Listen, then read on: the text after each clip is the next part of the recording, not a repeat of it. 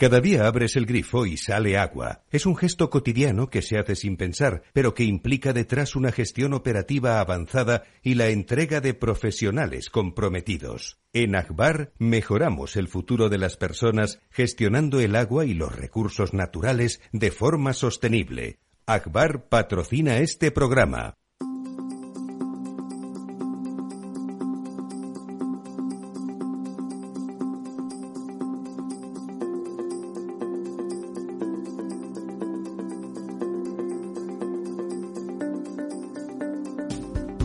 El Estado Ciudad, con Ramiro Aurín y Diego Jalón en Capital Radio.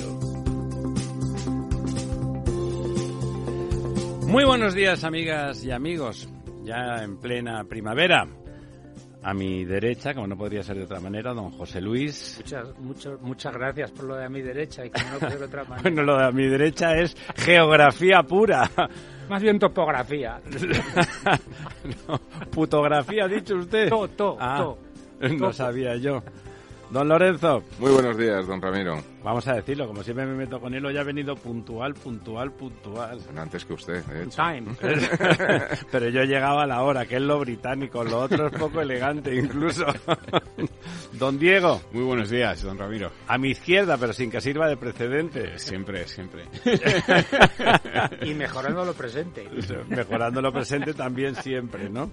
Bueno, tenemos montones de cosas desde que, que hablar. Vamos a comentar, por supuesto, como no podría ser de otra manera, eh, la- las mentiras, ¿no? Porque ya, ya es una cosa, ya es perpéntica, ¿no? El- la, la, la auténtica campaña de difamación con relación a- al decreto, a la ley para hacer unos regadíos a- en, una corona al norte de, que es otra definición geográfica, no es en Doñana, es al norte de Doñana. En Doñana al sur está el mar y al norte pues hay de- territorio, tierras, eh, España, Huelva, según donde algo de Sevilla, eh, bueno, y hay personas que viven, eh, generalmente o sea, agricultores, también albañiles, eh, tenderos, gente que es de diversos equipos de fútbol eh, y que hacen cosas. Y jamón. Y que hacen cosas y que a pesar de lo que dijo Rajoy, pues en este caso no son catalanes, de hecho son andaluces, aunque hacen cosas.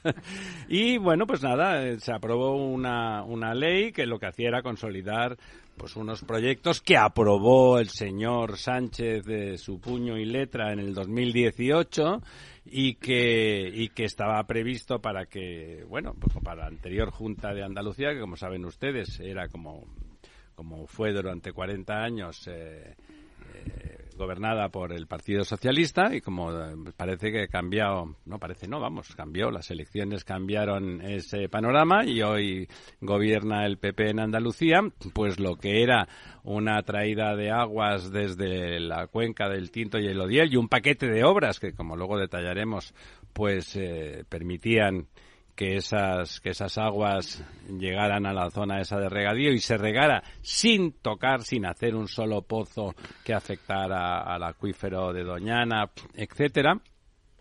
Pues bueno, de golpe se, se convirtió una cosa que solo tiene que ver con Doñana porque está al norte de Doñana esos campos, se convirtió en un atentado, una agresión, o sea, y a veces, a veces uno discrepa de las interpretaciones de las cosas, ¿no? Puede ser y eso es legítimo y la gente piensan cosas distintas nosotros que alguien y alguien que nosotros, por supuesto.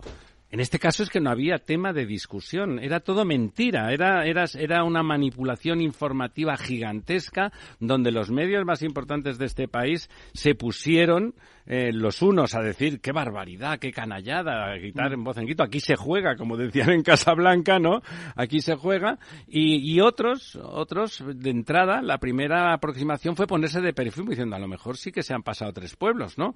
Luego no, luego ha empezado a decirse la verdad y ahora ya se sabe que ha sido todo una absoluta manipulación informativa tremebunda, ¿no? Ahora entra por la puerta doña María, que, que, que tuvo, que tuvo, realizó una entrevista estupenda con, con el responsable de, de esos regadíos, que era Julián... Julio Díaz. Julio Díaz, Julio Díaz, ¿verdad? Buenos días a todos. Que no Estábamos comentando el detalle de esa super manipulación informativa, esa ingeniería mediática para contar algo que es estrictamente falso en relación a esa ley que aprobaba básicamente unos regadíos vinculados a unas obras y a una traída de aguas desde, desde el Tinto y Odiel.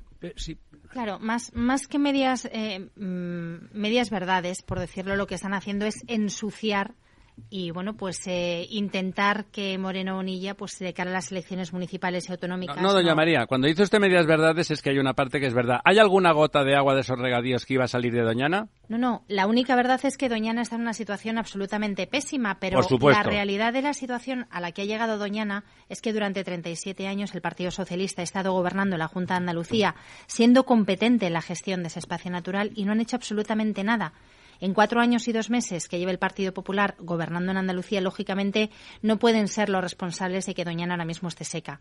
Eso número uno, que es una obviedad. Pero número dos, por hablar, es que, ¿sabe? Aquí somos ingenieros y economistas. Ahora uno de los ingenieros que me está metiendo el dedo en el ojo, el de la, el de la derecha que decíamos antes, que me quiere meter el dedo en el ojo, pero de su mano izquierda. Eh, ahora, ahora le daremos la palabra a don José Luis. Pero es, es, importante decir, esa ley que se está diciendo que es perjudicialísima para Doñana, ¿saca una sola gota de agua del acuífero de Doñana? En absoluto. de hecho, lo único que hace es modificar la regulación o la calificación de unos terrenos que en su día se calificaron como forestales de forma errónea.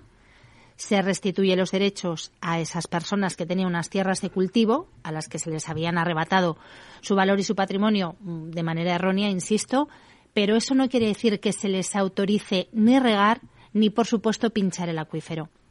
Sigue sin estar permitida ni una sola toma de agua subterránea del acuífero 23, que esa zona comparte con Doñana. Cualquier posibilidad de regar tiene que ser con aguas superficiales, y además que lo recoge literalmente la norma que pretende aprobar el Parlamento andaluz. Don José Luis, métame el dedo en el ojo. Sí, en realidad toda esta maniobra de la Junta de Andalucía lo que está es presionando al gobierno central para que haga las obras que prometió hacer en el plan ideológico de 2021. No, no diga prometer, o sea, que escribió, que documentó y, que firmó. La primera norma que aprobó el gobierno de Pedro Sánchez en el año 2018 fue el trasvase del Tinto, Diel y Piedras. todos, sí, todo eso se concretó en un plan hidrológico que se aprobó en el 2021, ya mucho más reciente, en el que aparecían todas esas obras y que como consecuencia de ello, por ejemplo, hoy hemos sabido que una presa que se llama Olivargas ha desembalsado desde noviembre del año pasado, 2022, hasta hoy, 250 hectómetros cúbicos. O sea, algo así como más de 10 veces lo que se supone que se iba a trasvasar como agua superficial. Anualmente. Anualmente. que vaciarla. Eh, se ha tirado al mar 250 hectómetros porque no hay canalización. Porque no está hecha la presa de Alcolea ni la canalización ni todas las obras que se supone que el gobierno central tenía que haber hecho de acuerdo con ese plan hidrológico 2021.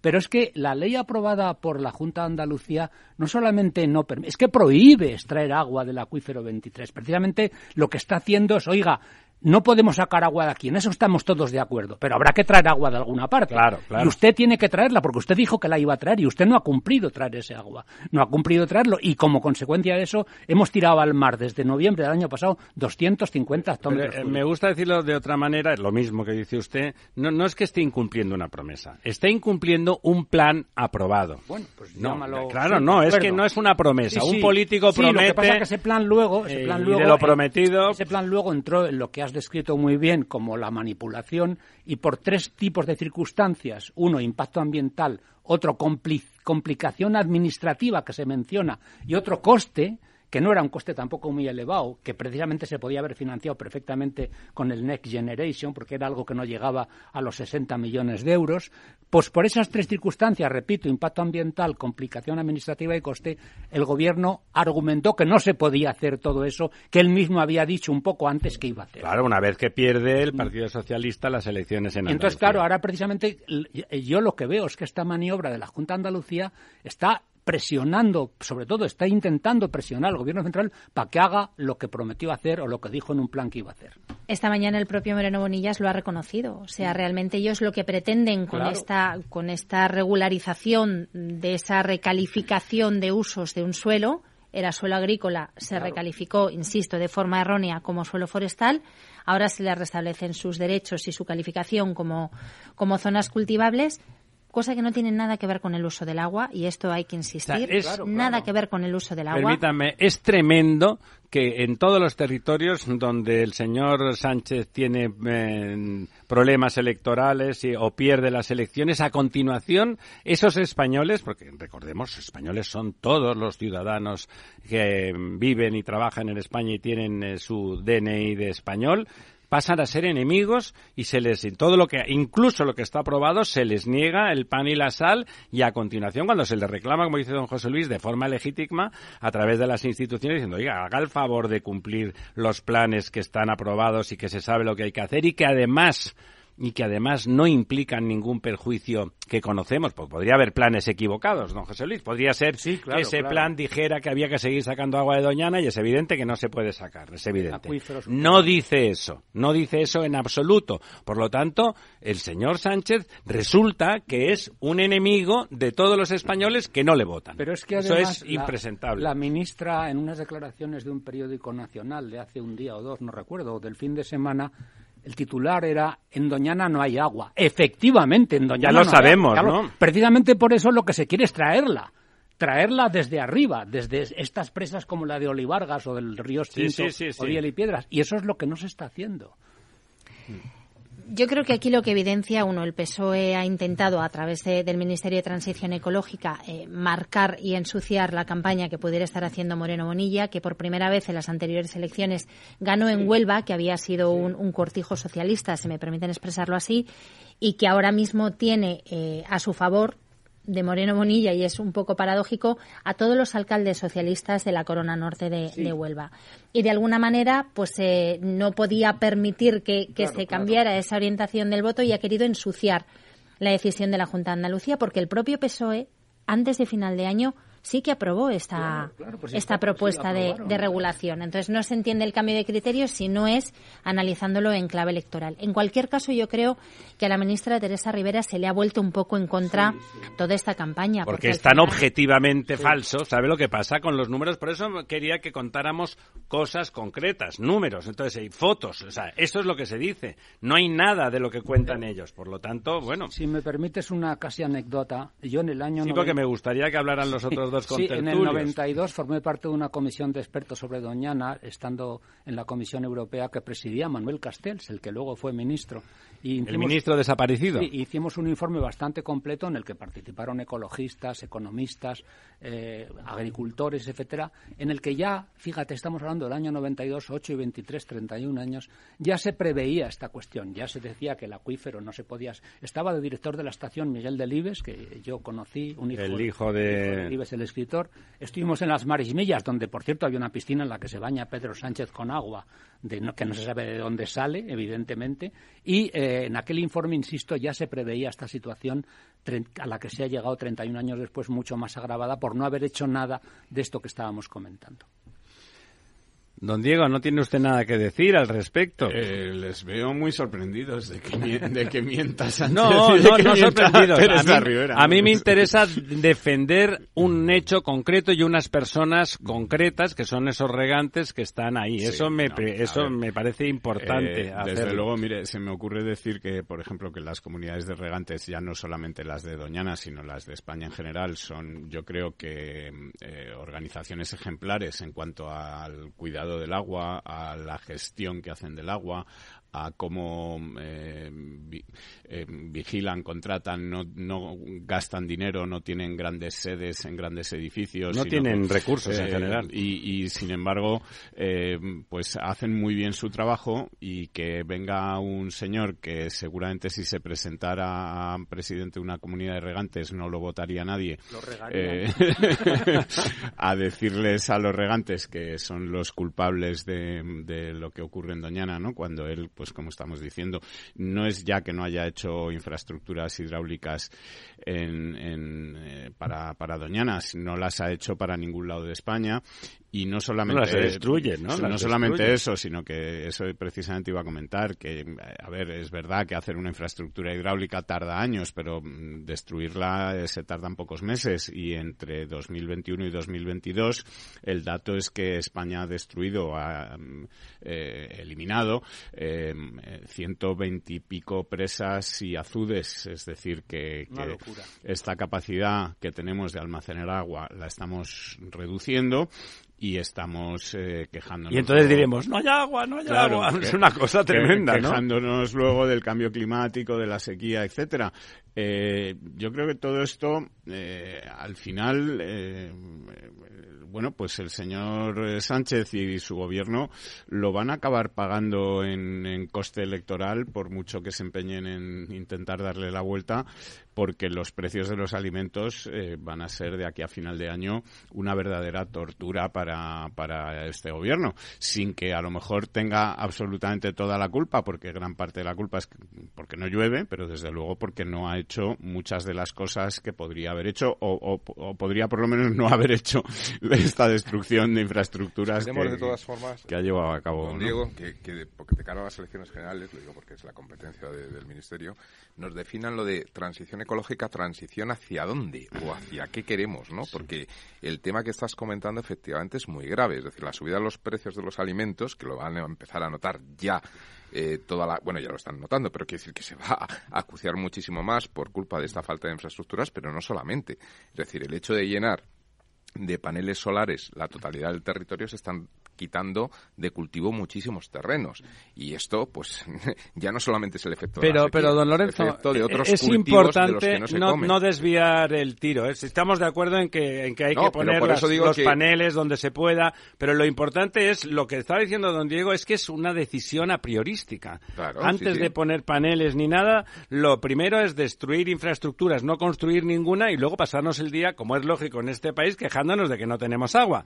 Es que es, doña María, Claro, yo quería decir, al hilo de lo que comentamos, venimos precisamente la, compañera que nos está ofreciendo el, el streaming y yo de cubrir la, reunión de la mesa de la sequía, ¿no? Una mesa que han solicitado todas las comunidades autónomas todas las organizaciones agrarias y uno esperaría que, dada la situación que venimos comentando ya varias semanas, de, una sequía absolutamente catastrófica, con una inflación ya donde los precios de los, de los alimentos han subido casi un 16%, donde ya nos están diciendo que van a seguir subiendo ya no tanto por el efecto de la guerra de Ucrania, sino porque la, sequía va a mermar todas las cosechas. Hemos perdido todo, todo el cereal De, secano. Eh, estamos ya perdiendo un montón de superficie de siembra porque no vamos a tener agua para regar. El olivar está dañado, veremos a ver la vendimia cómo se da. la remolacha no se está sembrando porque es un cultivo de regadío y no se puede. La fruta de hueso en Cataluña, ya me dirán ustedes cómo va a salir adelante.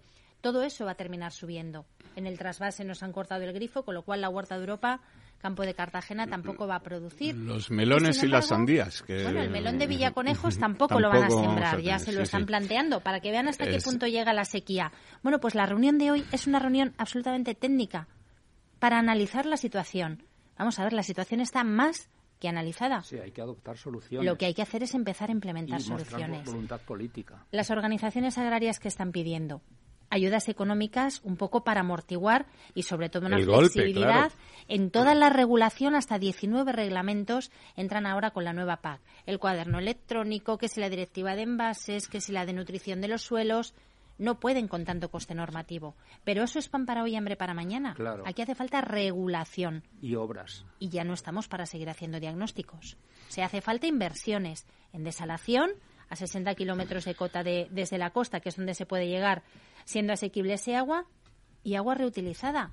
Y, Vamos, luego seguimos, don José Luis. ¿Cómo están esos pantanos y en plena sequía? Pues están un poco como las eh, como las cosas que estáis contando, mal. Eh, entre mal y peor, ¿no? Entre mal y, bueno y catastrófico, porque yo diría que ya la situación ahora mismo, eh, vamos a ver, hemos perdido esta semana 282 hectómetros cúbicos, que es un 0,50% de la capacidad de agua embalsada. Estamos en, en el 50%, en el 50,65%. Eh, la media de los últimos 10 años era del 67%, es decir, que tenemos prácticamente 10.000 hectómetros cúbicos menos, eh, perdón, 1.000 hectómetros cúbicos menos eh, que el año, eh, perdón, 10.000 hectómetros cúbicos menos que la media de los, de los últimos 10 años. Y además, en un momento en el que mm, todas las curvas de todos los años, incluso la del año pasado, que, era muy, que fue muy malo, eh, las medias, etcétera, la cantidad de agua embalsada sube en estos momentos y lo seguiría o lo debería seguir haciendo por lo menos en las próximas tres o cuatro semanas. A partir de ahí ya desciende. Eh, llevamos ya cuatro semanas perdiendo agua. Estamos bajando cuando deberíamos estar subiendo, ¿no? Eh, por cuencas, esta semana, pues la cosa es muy fácil. Todas las cuencas españolas pierden agua, salvo Galicia Costa, que es una cuenca muy chiquitita, eh, que gana, bueno, pues nueve hectómetros cúbicos. Galicia Costa está en el 84%, no es ahí donde tenemos el problema. En donde tenemos los problemas, pues el Guadalquivir pierde 33 hectómetros, perdón, 29 hectómetros cúbicos, se queda en el 25% ya raspado. La semana que viene seguramente estemos hablando de que baja del 25% el agua embalsada en el Guadalquivir. En el Guadiana perdemos 33 hectómetros cúbicos, se queda en el 34%. El Tajo pierde 79 hectómetros cúbicos, se queda en el 61%. El Ebro pierde 103 hectómetros cúbicos en unas fechas en las que, como todos sabemos, tendríamos que estar eh, ganando agua en el Ebro por todo el deshielo del Pirineo, pero como no hay nieve en el Pirineo porque no, ha, nevado, eh, pues no hay, no hay deshielo.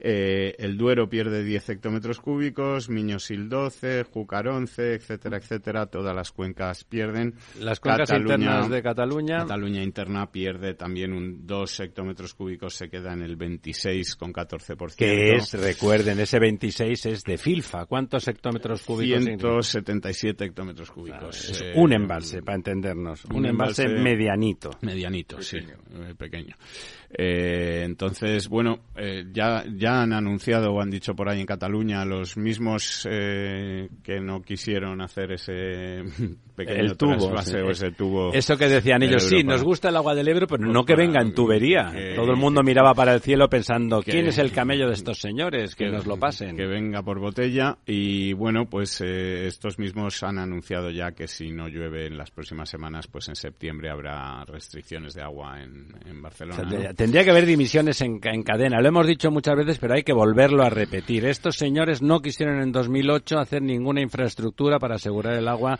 en el área de Barcelona, tres millones de personas. Estos señores hace un mes dijeron, oh, es que no nos imaginábamos que iba a durar tanto la sequía. Eso es la respuesta de los gobernantes y los responsables del agua de 7 millones de personas. Claro, e-, es espectacular. Eh, por acabar de comentar una cosa que hablabais antes de la cuenca del Tinto, Diel y Piedras, está al 70% eh, comparado con el resto de las... De las eh, de las cuencas. De las cuencas, pues, pues está, muy bien. Y es el momento de la publicidad. Volveremos en un par de minutitos.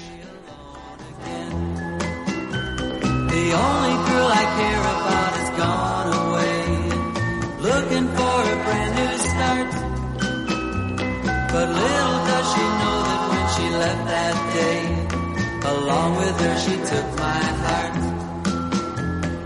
Rain, please tell me now, does that seem fair? For her to steal my heart away when she don't care. I can't love another when my heart's somewhere far away. The only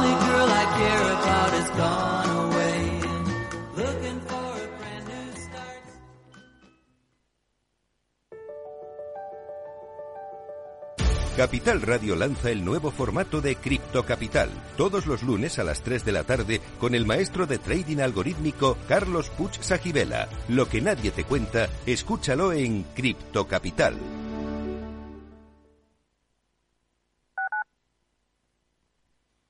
Capital Radio 103.2 Ahorra agua con Isabel del Segundo. Genial si no te bañas, pero si cuando te duchas te escuchas el disco entero, malamente. Solo una canción, ¿vale? ¡Una canción! Más consejos para ahorrar agua en canaldeisabelsegunda.es. Canal de Isabel Segunda. Cuidamos el agua. Gráficas Naciones. Más de 50 años de experiencia en el sector de las artes gráficas. Apostamos por la última tecnología tanto en impresión offset como en digital y gran formato. Realizamos todo tipo de impresión. Tarjetas de visita, folletos, libros, vinilos, decoración y montaje de stands. Más información en el 91 629 2145 o en gráficasnaciones.es. Capital Radio, la genuina radio económica.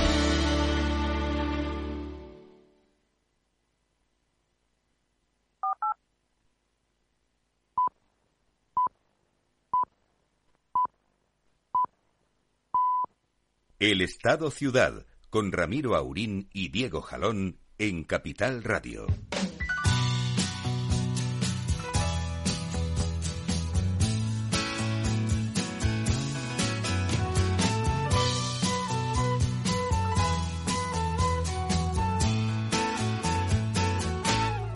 Got on board a westbound 747.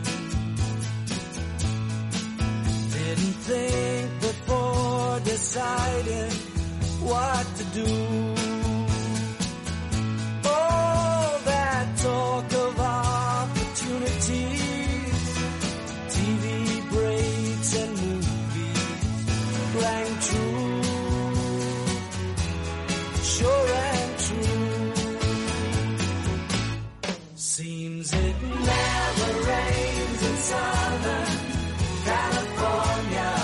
Efectivamente, como nos ha apuntado musicalmente nuestro compañero Félix, en California tampoco llueve, tampoco llueve. Ellos lo tienen claro y aquí, cada vez que deja de llover, que es cada dos años como aquel que dice, todo el mundo pone cara como en Casablanca. Aquí se juega, ¿no? Pero como ellos lo tienen claro, hay un trasvase que se hizo en los años 30 en, del siglo pasado, que viene el agua casi desde Alaska, desde, desde- desde el estado de Washington, arriba, en la frontera con Canadá, sí. hacia abajo, Bueno, y la- un y- canal inmenso que ya se ha quedado pequeño. Y la presa de Hoover también, que es una de las... Bien, sí, sí, no, pero una canalización Sí, pero brutal de agua. Sí, pero lleva el agua hasta California. Sí, pero O sea, fíjate, curiosamente la presa... Acérquese usted que si no, no se la, la presa Hoover, que es una presa que se hizo de alguna manera emulando a las confederaciones geográficas españolas, cuando tú vas de San Francisco de, a Las Vegas o de Los Ángeles a Las Vegas, el camino natural sería pasar por encima de la presa Hoover, porque la carretera pasaba por allí. Pero por razones de seguridad nacional no te dejan pasar con un vehículo por encima de la presa Hoover. Para que no la puedas para que no romper. la puedas volar. La famosa O Route sea, 66. aquí, est- aquí estamos derribando presas y allí están cuidando de que nadie se le ocurra se le ocurra toser encima de la presa. Sí, claro, es que a lo mejor Pedro Sánchez sería un presunto terrorista en, en Estados Unidos. A lo mejor, a lo mejor. O a lo peor. Está en, está en el estado de Nevada y es en la carretera que va, insisto, de California a No, sí, Nevada. el asunto consiste en saber dónde vive uno, ¿no? Entonces, claro, aquí eh, los, los iluminados dirían, no, pues, pues iros, no vivir en California, ¿no? Si no hay agua, pues iros a otro sitio. ¿No hay agua en Murcia? Pues ajo y agua. Hay agua, no, coño, que no hay. Sí, no, en a la mitad ver, del Pacífico hay bastante pero, agua. ¿no? Es que Sí. esta consideración de las presas como algo que interrumpe el cauce natural del río eh, sería un poco como decir, hombre, y una carretera pues interrumpe el cauce natural de la tierra, ¿no? Por decirlo de alguna manera. Sí. Quitemos las carreteras, ¿no? Y una vivienda quitemos- interrumpe el cauce natural del bosque. Quitemos, efectivamente, Sí, quitemos los ferrocarriles, quitemos las viviendas, quitemos los Quitémonos, tendidos- porque los- la verdad- los tendidos Volvamos a la eléctricos, cueva. Etcétera, ¿no? Quitémonos Entonces, porque somos de natural, somos de estar en medio y dar Claro, por saco. y- y exactamente. Eh, directamente, ¿no? Bueno, uno- unos más que otros. Sí, por supuesto, por supuesto. Otras, más, más, vamos a contar, parece aquella canción, vamos a contar mentiras, vamos a contar Por el mar mentiras, corren las liebres, por el monte las sardinas. Sí, y de las areparemos miles de viviendas Bueno, sociales. esa cuenta ya sabes que es un- se va corrigiendo cada día, ¿no? Bueno, miles de viviendas sociales de la Sareb Mm. sacaremos 50.000 viviendas, las viviendas que nunca existieron, ¿no? Sí, el- el- la cuenta hoy, y a lo mejor mañana es otra, es que de las 50.000, más o menos... Ese es usted un relativista. Sí, Las de- cuentas de suelen las- ser las mismas de, todos las, los días. De las 50.000, 14.000 están ocupadas. O sea, 14.000 están ya ocupadas. Primero no llegan a 50.000. Una- unas, 15.000 hay que aclarar que unas con C y otras, y otras con K. o sea, que- que 15.000 están 15.000 ocupadas. hay que construirlas. Ya estamos en 29.000 menos. Quedan 21.000. Esas 21.000 tienen que ofrecerse a ayuntamientos y, corpora y que no comunidades está claro que autónomas. están construidas. Pero antes de eso, ¿dónde están esas No, perdón, 21.000? perdón, sigo, sigo. Esas 21.000 hay que ofrecerlas primero a comunidades autónomas y ayuntamientos para ver si les interesa ponerlas como vivienda social, porque el Estado directamente eso no lo puede hacer. Pero es que además de las 21.000, solo están más o menos disponibles para ser habitables 9.000. Claro, porque De- de esas 29.000 no todas están terminadas Claro, y muchas de ellas están ni siquiera destrozadas. eh, eh, no, y claro, muchas están destrozadas. Entonces quedan 9.000, insisto, 9.000 que además sobre ellas tienen que pronunciarse comunidades autónomas, ayuntamientos, si las quieren o no las quieren poner en el mercado. Pero mm, una cosa en absoluto menor es que esas 9.000 no están en No, ninguna de las ciudades con estrés habitacional. Bueno, a Y ver, además- a ver, es que el Banco ni Malo- Madrid, ni Barcelona, ni Valencia, ni Zaragoza, ni Bilbao, El- ni Sevilla. Es que el Banco Malo se llama Banco Malo no Porque porque, era- no porque por- sea del claro. Real Madrid, sino porque es eh, un banco un- de hay- cosas que hay nadie un quiere, dato- ¿no? Hay un dato cuantitativo que es- refleja esa maldad del Banco Malo. El Banco Malo se supone sus activos están valorados y es una valoración subjetiva en 26.500 millones de euros. Pero tiene una deuda de 35.000 millones, que además esa deuda el Estado español intentó que no computara como deuda pública, pero la Comisión Europea en el año 21 le obligó Le dijo que a debía. computarla como deuda pública. No, sobre todo a computarla como deuda pública. O sea, se suma a la deuda pública del Estado español. Insisto, deuda 35.000, valoración de activos sin las correcciones que estamos comentando, 26.000. Es decir, el Banco Malo vale menos 8.000 millones de euros. Por eso era malo, claro. Por eso era malo y por eso evidentemente... Pues si no sería un banco que Claro. querría hacer todo Pero el es que además, y hay otra es consideración, nada- además el Banco raro. Malo ha venido firmando durante estos años convenios con operadores extranjeros, fondos y tal, que le obligan a determinadas cosas. Y, y claro, esta decisión que se ha tomado por parte de Sánchez... No es una decisión, es un que- anuncio, no, es que es no una ha co- pero mentira es una- pero es una decisión que tendría que tomar Sareb, que no ha reunido a su Consejo de Administración ni a su Junta para decir si lo va a hacer o no lo va a hacer. Es decir, esto es como cuando dijo aquel que, que, los, que el dinero del Next Generation era para la FOR y, y Sí. la Comisión Europea no sabía nada. Bueno, pero ¿eh? esto es, esto es muy habitual en Pedro Sánchez, lo de invitar eh, a cenar, que ya pagas tú, eh, pero además es que hoy mismo, en la sesión de control del gobierno, donde se supone que un presidente del gobierno va a responder las preguntas de la oposición... Y O no, como decía don Ramón Tamames, como- usted responda a lo que quiere, como- no a lo que le pregunto. Como hace, como hace don Pedro Sánchez habitualmente, pues lo que se dedica en estas sesiones de control pues es a hablar de otras cosas, a, hacer nuevos anuncios, pues ha hecho un anuncio nuevo Sí. de 43.000 nuevas viviendas más que va Porque a como esas ya está claro que son que mentiras, va, a, otras nuevas. que va a construir, no, bueno, mientras los demás van restando, él sigue sumando, ¿no? Él ya habla de 93.000. Como Yolanda, todo el de- rato de suma. Son números 93.000, irracionales. De Según 93.000. los Entonces ha prometido 43.000 viviendas de nueva construcción para, bueno, vivienda, digamos, eh, Social. pues, social, ¿Quién la va a construir? alquiler ¿Quién la va a público. Eh, no se sabe, pero lo que sí Ah. ha dicho, lo que sí ha dicho es que él va a poner, o sea, que va a, el gobierno va a poner a disposición 4.000 millones eh, de un crédito ICO eh, a cuenta de los fondos eh, europeos, etcétera.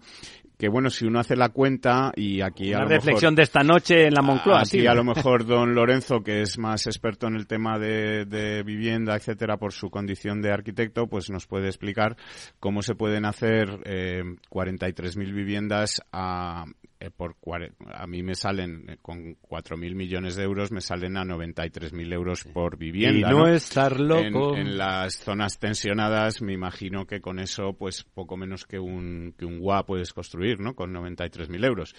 Y, y además, eh, ¿de dónde va a salir el suelo Claro. para Bueno, construir? es que lo de dar un número... para Sí, construir lo más esas importante viviendas, más ¿no? que el, el precio Sí. de la construcción es y dónde las van a hacer. ¿Dónde ¿no? las van a hacer, el problema es que no hay suelo. Claro. Y el suelo Claro. que hay, aunque la ley esta que, que quiere sacar contemplaría una subida del 30 al 40% los nuevos desarrollos, pero hay que hacer los nuevos desarrollos. Para hacer los nuevos desarrollos partimos de un suelo bruto. Hay que hacer una modificación De los eh, planes. de los planes. Vaya poniendo planes, plazos. Y si los planes los contempla, habría que hacer un plan parcial para poder contemplar el, el nuevo desarrollo, etcétera. Podemos estar hablando 5, 12 años. 6, 7 años en el best case escenario, ¿no? En el mejor de los supuestos. Pero es que además, para que esto ocurra, tiene que haber voluntad de los propietarios del suelo. Claro, si los módulos de construcción eh, a los que se vende este suelo finalmente son los módulos del 2008, que ya son absolutamente inviables, pues es que los propietarios del suelo tendrían que poner dinero para desarrollar eso. O sea, quiero decir, es que ni regalando el suelo. Entonces, aunque el señor, eh, eh, el señor Sánchez dijese, bueno, ponemos esos 4.000 millones de un préstamo ICO y ponemos el suelo porque es suelo del Estado, de, reserva del Estado, del Ministerio de Defensa, del, que fuera. Pero que hay que recalificar en Claro, pero que habría que hacer esa labor, pero bueno, se podría hacer por, al, ser entre administraciones vía públicas, urgencia. se podría hacer por vía de uh, urgencia, se uh. podría dar no sé qué, y regalo el suelo. Entonces ahí, ya regalando el suelo, regalando todo, todo el dinero de la operación de los técnicos para realizar, que lo hiciera con funcionarios públicos, es decir, que si hiciera todo así, es cuando ya entraríamos, a, todo gratis, es cuando empezaríamos a ver si con 93.000 euros, euros podemos hacer una, vivienda. bueno, a lo mejor mm, apartamentos de 40 metros, una cosa así, pues a lo mejor se podrían hacer. En el desierto Almería. Pero, eh, eh, bueno, en el suelo ese que se supone que es gratis y que toda la modificación es gratis y que todo es gratis, ¿no? Porque eh, para que nos hagamos una idea, los desarrollos del norte de Madrid, lo que son las tablas Anchinarro y, Valdebebas, digamos un poco lo la que corona ocupa, norte. Sí. sí, pero lo que ocupa, la, dimensión que tiene, ¿no? Pues todo eso no llega a las 43.000 viviendas. Es decir, ha tardado más de 10 años. ¿eh? ¿Cuántas hectáreas? Eso, eso es de la del plan del 99, del 98, es decir, eso ha tardado 20, 23, 31. ¿Cuántas hectáreas hablamos de eso que ha dicho usted que sería equivalente para, de alguna manera? Ahora mismo no sé cuántas hectáreas pero de orden de tablas, pues, pues eh, la verdad es que ahí me ha pillado, no, no sabría yo, pero sí sé que llevan 12.000 viviendas uno de los desarrollos, 14.000 otro y 8.000 es que hay Lo digo en el sentido de que hay que son treinta y tantas mil viviendas en total. Que hacer hay que movilizar muchísimo suelo. Muchísimo suelo, es lo que trato de decir, que, que, coja la gente de Madrid al menos la escala de lo que supone todos esos desarrollos del norte, ¿no? Es decir, que es muchísimo suelo, ¿no? Y bueno, y todo eso, pues, pues es bastante poco creíble, ¿no? O sea, el problema que tiene... ¿Sabe lo que pasa? Que ya en esta mesa, en estos diez minutos, hemos reflexionado más que el señor Sánchez y su equipo antes de dar el número. Eso es el problema. Yo, yo lo dudaría. Yo creo que lo han reflexionado mucho sabiendo que esto les da igual porque mucha gente no entiende y, es un tema de marketing y punto. Al revés, yo creo que lo han reflexionado mucho. Sí, además el tiempo. No, han reflexionado mucho sabiendo que es mentira. No, no, no, no. Si ellos parten de la idea de que es mentira, pero lo han reflexionado mucho desde el punto de vista Es que esto es el fruto, primero hace el primer anuncio, el, lo de Sareb, que suena como estos pisos ya están aquí, los ponemos tal. Como inmediatamente los números, igual que con lo de Doñana, se han desmontado, porque los números es lo que tienen, son los números. Pues los hacemos. Hace falta explicarlos un poquito, pero están ahí. De golpe está claro que es mentira. Y los 9.000 pisos esos que dice don José Luis que sí que estarían más o menos disponibles están en la costa, en zonas turísticas y en, municipios que no quiere ir a vivir nadie, absolutamente. usted, hay mucho suelo. Pues me invento 43 Hay suelo, hay suelo para vivienda protegida, incluso en los desarrollos de Madrid, que se podría, se podría... O sea, en Madrid sí que eso está vigente, ¿no? Bueno, estaba con lo del 30%, ahora la nueva ley lo que hace es que incrementan los nuevos desarrollos del 30 al 40% la, la obligación de suelo, pero quiere decir que hay suelo que se podría desarrollar si los módulos de la vivienda protegida pudiera pagar por lo menos los costes de construcción. Lo que no puede un promotor es meterse a poner dinero, quiere decir, vamos, a lo que montes una fundación de, de, yo qué sé. Amancio Ortega, que regale que, pisos. quiera regalar pisos y tal, pues hombre, pues a lo mejor así salen las cuentas. Y es que hay otra consideración ya más ideológica, y es que, de acuerdo con la doctrina progresista, el suelo es pecado. O sea, poner suelo en el mercado es pecado. Ah, eso es lo que hemos venido sabiendo durante los últimos tiempos y cada vez que se habla de poner solo en el mercado, se está hablando de la burbuja inmobiliaria, de la especulación, de los ricos del puro que ganan dinero con el suelo. Resulta que los pobres no tienen pisos porque, además, por culpa de los, además, del puro. Es que la gente se piensa, cuando hace las cuentas, dice, bueno, ¿qué vale a construir una vivienda? Entonces el suelo, que pues que sea gratis y que se les expropie. Dice, no, espera, es que el suelo lo que hay son conejitos, que son muy majos. Después hay que urbanizarlo. Claro, meter, claro, meter las vías de la luz, meter los, los colectores, meter, es decir, eso lo que es urbanizar las carreteras. para que la gente llegue a esas casas. bueno, pero qué, obstruccionistas son ustedes. Claro, y entonces esto más o menos... Llevarles agua. Eh, claro, claro. estamos, y estamos hablando que esos costes de urbanización aproximadamente pueden ir en torno a los 60 a 120 euros por metro cuadrado bruto de suelo. Si uno quiere tener mm, zonas más o menos abiertas, con jardines, zonas públicas y demás, pues el, coeficiente de, conversión de suelo bruto a suelo edificable pues puede estar en el 0,25, una cosa así. Estamos hablando de 400 euros solamente el coste de que ahí haya carreteras, colectores... Y de que se pueda hacer una casa y que la gente llegue. Por metro cuadrado de repercusión. si tenemos módulos a 1.500 euros, le metes 400 de repercusión, tienes que poder hacer las casas a... A, a 1.100. Bueno, pero tienes impuestos. Hay que pagar el ICIO, eso es un 4%, empieza a restarlo. Hay que pagar tasas municipales, hay que pagar IVAs, hay que pagar a técnicos que puedan hacer los proyectos o, trabajan gratis. Una, una, una edificación razonablemente normal, económica, pero viable, ¿cuánto está en coste material por metro cuadrado? Pues mire, en lo que se llama material, ¿eh? presupuesto de ejecución material, en el PEN, que a eso habría que subarle como un 19% por costes de gestión y beneficios. Sí, sí, hablamos solamente pues eh, antes de esta pandemia o durante la pandemia, pues podríamos estar hablando quizá en una vivienda colectiva mm, de lo que podría ser vivienda social, es decir, sin grandes alaraques de, lujos y demás, pues un torno a los 900, 900 y pico en Madrid. Euros eh, metro cuadrado. Euros metro cuadrado. Eh, en estos momentos eso se ha podido convertir en unos 1.300, 1.400 muy fácil. Con la inflación, ¿no? Y con la inflación de costes que ha habido, por ejemplo, en, el... eso antes de impuestos. Sí, sí, eso es lo que sería el precio de ejecución material. A eso le tienes que añadir como un 20%, que sería el precio de contrata, que bueno, podrías ajustar, dependiendo del volumen se podría bajar esto, porque al final hay sinergias, podemos estar hablando de 1.400, 1.500 de, de coste de construcción. Luego tienes que añadir los, los gastos generales que se llaman, los, los costes de los técnicos que elaboran los proyectos. ¿Pero por qué cobráis los técnicos? Pues mire usted. Eso es pues, una gentuza. Bueno, yo estoy dispuesto a que me hagan funcionario y empiezo a trabajar para el Estado y ya no cobro los proyectos. No, usted quiere que le hagan funcionario para no trabajar para el Estado. Eso, es. Entonces tendríamos, o sea, si va sumando todo eso, pues ahora mismo hacer una promoción en las tablas de protección, pues el, el, metro, digamos, de repercusión de costes, es decir, ganando el promotor cero, luego habría que añadir el beneficio del promotor, porque pago está, ¿no? Pero bueno, ganando el promotor cero, podríamos estar hablando de unos 1.600, 1.700 euros. Si tenemos en cuenta que el módulo pueden ser 1.500, y eso a coste cero de terreno, ojo, estoy diciendo, con coste cero de terreno, promotor sin beneficios, solamente lo que El Ministerio de Defensa cede... El Ministerio de Defensa cede todos los terrenos...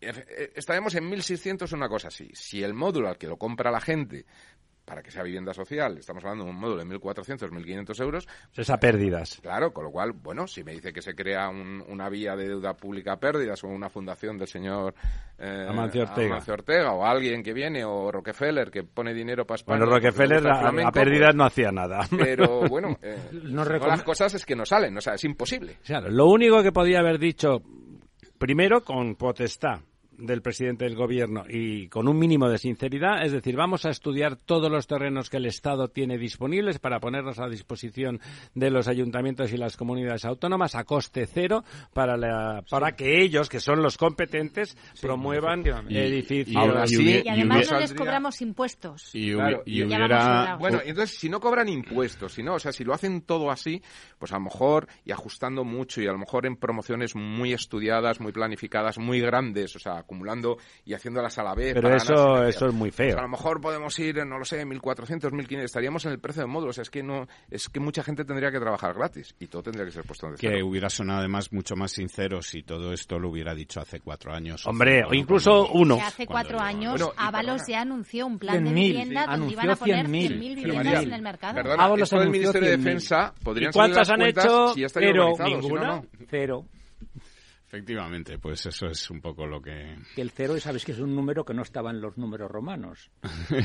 sí, el cero es un número árabe y indio, no, no es un número romano, no existía el cero. Es que los romanos eran muy concretos. Eran muy listos, el cero no lo pusieron. Precisamente aquí la importación del cero es la que está aprovechando a este Ábalos y Sánchez. no, yo creo, que está, yo creo que están utilizando los números romanos pero en negativo. De ahí sus relaciones con el, con el mundo marroquí, ¿no? Claro, claro, el cero Cero para nosotros, me gustaría, números romanos para ellos. Con el permiso del jefe de la tertulia, me gustaría comentar una noticia que tiene que ver con el agua y que creo que es interesante. Ya sabéis que existe un ranking para la, mucho ranking para clasificar las universidades. Uno de los más conocidos es el ranking de Shanghai, que bueno valora una serie de circunstancias, como por ejemplo el número de premios Nobel que están dando clase en esa universidad, publicaciones cotizadas, etcétera. Bueno, el hecho cierto es que las universidades españolas, como sabemos, en casi todas las clasificaciones salen muy mal. Salen de la posición 200 para abajo, lo cual evidentemente no se corresponde con la posición del país. Tendríamos que tener alguna, al menos entre las 20. De, hecho, algunas, algunas ingenierías en la práctica no están ahí. Sí, eso es. Pero en general las universidades literarias, llamémosle así, las no científico-técnicas, sobre todo las no técnicas, están en posiciones muy malas. Bueno, esta situación preocupa desde hace mucho tiempo porque parece ser que uno de los índices por los que se puntúa es el número de publicaciones, pero esas publicaciones, según algunos expertos, muchas pues prácticamente no sirven para nada. ¿no? Hay alguna revista o algún ranking internacional que se dedica a listar a los científicos que publican. Hay algún científico español que hemos sabido estos días que ha hecho 1.500 publicaciones en lo que va de año, lo cual evidentemente es un... Es de una productividad extraordinaria. Total, las universidades saudíes... Se llaman científicos coneja. Eso es, las universidades saudíes que también quieren estar bien puntuadas en esos ranking parece ser que están fichando científicos docentes extranjeros para que digan que trabajan con ellos de una manera un tanto ficticia o tramposa, porque van a lo mejor un día al año allí y hacen una conferencia y, firman en algún papel con el membrete de la universidad. Y resulta que el segundo país del mundo que más científicos ha exportado de esta manera, fraudulenta, a Arabia Saudí para mejorar los rankings de sus universidades es España, que ha exportado 11. El primero es China que ha exportado. Porque no conocen al de los Claro, pero es que uno de los ya lo cubrían todos. es que uno de los exportados es precisamente el director del Instituto Científico Catalán de Investigación del Agua ahora que estamos ahora que estamos hablando de sequía y que estamos hablando de la de los problemas que tiene Cataluña resulta que una autoridad científico técnica no pero él colabora con Arabia Saudí porque como allí no hay agua así aprende más de cómo hacer que este señor que incluso ha sido galardonado hace poco pues aparece como uno de los colaboradores de, de esas universidades. Lo digo para que veamos que la carencia de lo que los anglosajones llaman accountability no solo es no solo es de nuestros políticos también es del estamento en este caso docente investigador porque evidentemente eh, la Universidad de Córdoba a otro de estos ya lo ha expulsado. Pero vamos a ver qué hace. Fue el primero, fue, el primero, la puntita. Pero vamos a ver qué ocurre con estos. Insisto, en este caso lo traigo a colación porque tiene que ver con el agua en Cataluña. Tienes seis minutos, don Diego, para repasar lo que queda bueno, el resto de la eh, semana. Eh, tenemos, por ejemplo, el tema de la Euro 7, la normativa esta de los vehículos. esa destinada a destruir la industria automovilística europea. Efectivamente, que además, eh, precisamente, bueno, pues los fabricantes europeos han hecho estos días un manifiesto, una declaración, o, en fin, para, sí, para, para explicar que, que, bueno, que este Euro 7 eh, primero es eh, muy caro de, implementar. en los vehículos más pequeños es donde más se va a notar la repercusión. Pero sobre todo el, el hecho de que no tiene sentido Mm, prácticamente ponerlo en marcha porque la reducción de emisiones eh, va a ser ridícula, por un lado porque respecto al Euro 5 la reducción no es muy grande, pero sobre todo porque de aquí a 2035, que es cuando se supone que ya no se van a poder fabricar vehículos de combustión, pues eh, solamente habrá, digamos, un 10% de vehículos con esta norma Euro 7 en el total del parque mm, automovilístico de, Europa, ¿no? Entonces vemos aquí como, mm, eh, bueno, pues Europa sigue haciendo un poco... Pegándose eh, tiros en la rodilla, en el pie, en la oreja. Y en, esto que comentaba mm, eh, José Luis de, de, los rankings de las universidades, de las publicaciones, etcétera, yo creo que hay un, hay un ejemplo que, que es un claro paralelismo con esto que estamos haciendo haciendo con el coche eléctrico, ¿no? Que es eh, la tendencia europea a esto que llaman ciencia abierta o publicación en abierto de todas las investigaciones que se hacen con dinero público, que se tienen que poner, digamos, gratis a disposición de todo el mundo. ¿Y esto qué ocurre? Pues que mientras que los europeos ponemos gratis y a disposición de los chinos, de los rusos, de los iraníes, etcétera, toda nuestra producción científica, eh, los chinos, los rusos, etcétera, no, no ponen nada a disposición de nadie, ¿no? Eh, y entonces, pues es un poco lo que está pasando con el automóvil, ¿no? Que mientras nosotros estamos haciendo este trabajo mm. de, de, bueno, pues de reducir emisiones a base de los automóviles. al final todo junto significa el 0,8% del mundo. Cargándonos la, la industria automovilística europea, pues eh, se aprovechan los chinos, que son los que nos venden coches, mientras que ellos no ponen normativas similares en su país y pueden seguir teniendo... O, perdona, pues, o, mil kilómetros al sur de nosotros, en Marruecos. En Marruecos, efectivamente. Va a ocurrir que Marruecos va a producir coches que incumplen absolutamente las normas Eurotal, desplazando la producción de los coches que se producían en España. Eh, algo parecido. Eso, las naranjas, claro, los eh, precisamente una de las cosas de las que se quejaban los agricultores de la Corona Norte es de que la exigencia de, fitos, de control de fitosanitarios en la producción, por ejemplo, de la fresa, pues es mucho más dura en el caso de la Unión Europea que en el caso marroquí. Y se está importando fresa u otra u otro fruto rojo del norte de Marruecos Todo tipo de frutos. sin control de fitosanitarios. Efectivamente, uno de los retos que tiene Luis Planas cuando empiece la presidencia española de la Unión Europea es establecer cláusulas espejo en todos los acuerdos comerciales para que solamente puedan entrar sin arancel alimentos que cumplen. Pero ¿cómo va a hacer eso con Marruecos si el señor Pedro Sánchez le está regalando el dinero a manos Haciendo para un tubo tapar por sus debajo del estrecho para evitar el control. Claro. Muy bien, bueno, y mira, si te parece, estabais hablando antes de que el gobierno, o hemos estado hablando todos antes de que el gobierno había hecho un plan eh, hidrológico, un pequeño plan hidrológico para llevar agua a Doñana, que lo había firmado, lo había proyectado, etcétera, pero luego no lo ha querido Sí, te he llevar visto, a cabo. no me acuerdo. Pues eh, un caso similar es el que está ocurriendo con la ampliación del puerto del puerto de Valencia. Sí, efectivamente. Eh, la autoridad portuaria de Valencia pues tenía ya autorización del gobierno para, para hacer esta ampliación y sin embargo el gobierno ha decidido pues eh, congelar o parar eh, esta tramitación. Por si gana el ayuntamiento otro, no, otra no, opción. sobre todo porque los ministros de Unidos, o sea, los, los, Compromís. los, uh, Compromís, Unidas Podemos, etcétera, los socios del gobierno están en contra, contra. de esta ampliación. Ah, igual ya que lo del aeropuerto de Barcelona. Sí, Qué gente porque tan productiva. Ya sabe usted que Sí. los puertos son también anomalías Hombre, en las costas claro. y entonces, bueno, es Puertos, con- aeropuertos, qué conveniente gentuza. que, que Claro. si hay Gentuza que, somos los que lo si hay que traer algo, pues que lo echen ahí de, en, en fardos sí, de- eso. desde lejos. Y entonces, eh, de momento, pues... eh, Parece ser que hasta que por lo menos pasen las elecciones eh, del 28 de mayo, y ya veremos si no hay que esperar también a que pasen las siguientes, pues este proyecto de ampliación de norte del puerto de Valencia, que tenía un presupuesto de 540 millones de euros y además es un puerto pues importante y Sí, que, el- que- el que más va a tener España, en muchísimas sinergias el hecho de que este puerto se pueda ampliar, etcétera, y seguramente también influiría en que los alimentos y los precios de las cosas Claro. que llegan pues fueran más baratos. Eh, bueno, pues está paralizado porque porque como al Además, ese no tipo de obras tiene la mala costumbre, que me imagino que también es pernicioso, de generar empleo. Sí. Qué afán por progresar tiene usted siempre, Bueno, bueno, afán por Ramiro. progresar, pero, pero que, que- es que es usted una maniática y una obsesa todo el rato progresando, progresando, pero, pero, pero ¿a quién tengo sentado en esta mesa? A mi, a mi derecha, uno que está loco por, porque las obras se hagan, o sea, el otro que, que, que está sumando y no le salen los números para hacer casas, oiga, pues, pues hágalas, Pero ponga dinero de su bolsillo. Fíjate que estamos. Usted, don estamos. Diego, otro sinvergüenza. Amigas, amigos, esta noche en La Verdad Desnuda seguiremos diciéndole las verdades como puños o como nos dejen.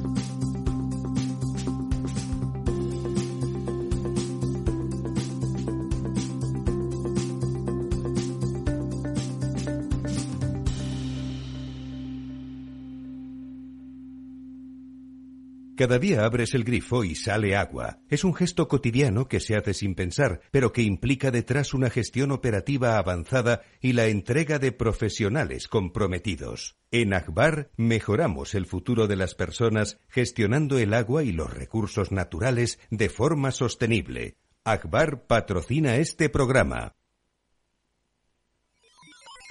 Los robots escuchamos Capital Radio. Es la radio más innovadora. Oímos a Saragot, con Luis Vicente Muñoz. Ahí le has dado. Esto es Capital Radio. Di que nos escuchas.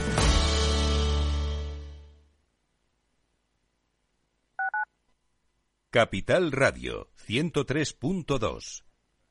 Estás en casa y te llega el paquete que tanto estabas esperando. Después reciclas la caja de cartón en el contenedor azul para que se convierta en el libro que alguien lee mientras recoge el paquete que tanto estaba esperando. en la economía circular, cuando reciclas, los envases de cartón se convierten en nuevos recursos. Ecoembes. Cuidar Madrid es sencillo entre todos. Ayuntamiento de Madrid. Disfruta de la mejor cocina gallega en Montes de Galicia. Todo un clásico moderno en el barrio de Salamanca. Disfruta de la variada dieta atlántica, de las mejores carnes y pescados tratados con respeto y transparencia y regados con una de las mejores bodegas de la zona. En grupo, en familia o en pareja, Montes de Galicia te ofrece el espacio perfecto en cada ocasión. ¿Está pensando en montar una empresa pero no se atreve a dar el paso en solitario? Busca una marca conocida y consolidada que le respalde.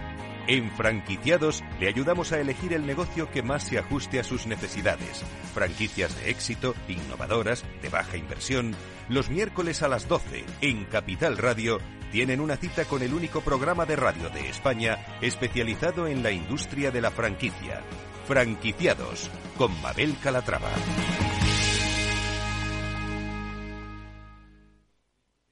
¿Sabes cuál es el mejor dial para escuchar Capital Radio? Tu móvil. Ya tienes disponibles las versiones de iOS y Android de Capital Radio.